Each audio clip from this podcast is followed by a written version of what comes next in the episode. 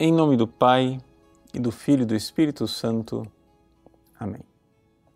Meus queridos irmãos e irmãs, no Evangelho de hoje, Jesus pela terceira vez anuncia a sua paixão e os discípulos parece que nada compreendem.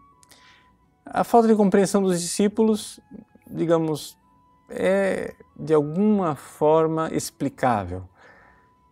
Jesus estava acostumado a falar em parábolas e eles interpretam aquelas aquele anúncio de que ele vai morrer na cruz como algo é, metafórico, ele não pode estar falando sério.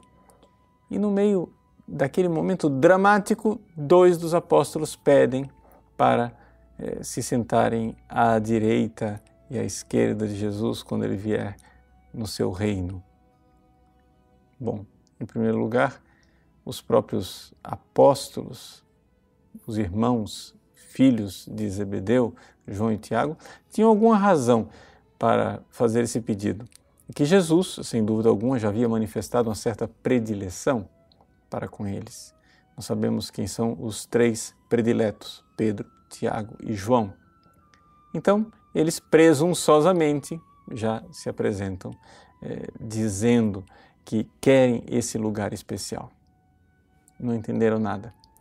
Então, esse evangelho serve para que nós é, realmente enxerguemos que não basta rezar, nós temos que saber o que pedir a Jesus. É exatamente isso.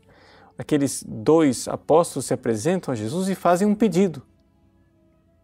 Mas o pedido que eles apresentam é impossível de Jesus atender. Por quê? Porque é fruto da ignorância deles importante que você compreenda isso. Muita gente acha que é virtuoso porque reza. Mas se você não reza bem, pode ser que a sua oração seja um pecado. Os filhos de Zebedeu aqui pedem glória, mas eles querem uma glória sem sofrimento, sem amor, sem dedicação. Jesus pergunta: Podeis beber o cálice que eu irei beber? E eles dizem sim. Como quem diz, iremos também nós morrer por ti, Jesus.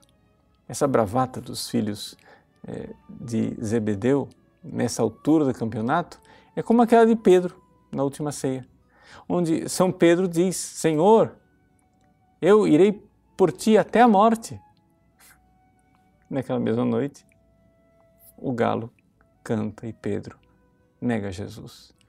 Os apóstolos estão aqui pedindo para se sentar na glória, mas eles ainda não compreenderam o que eles realmente precisariam pedir.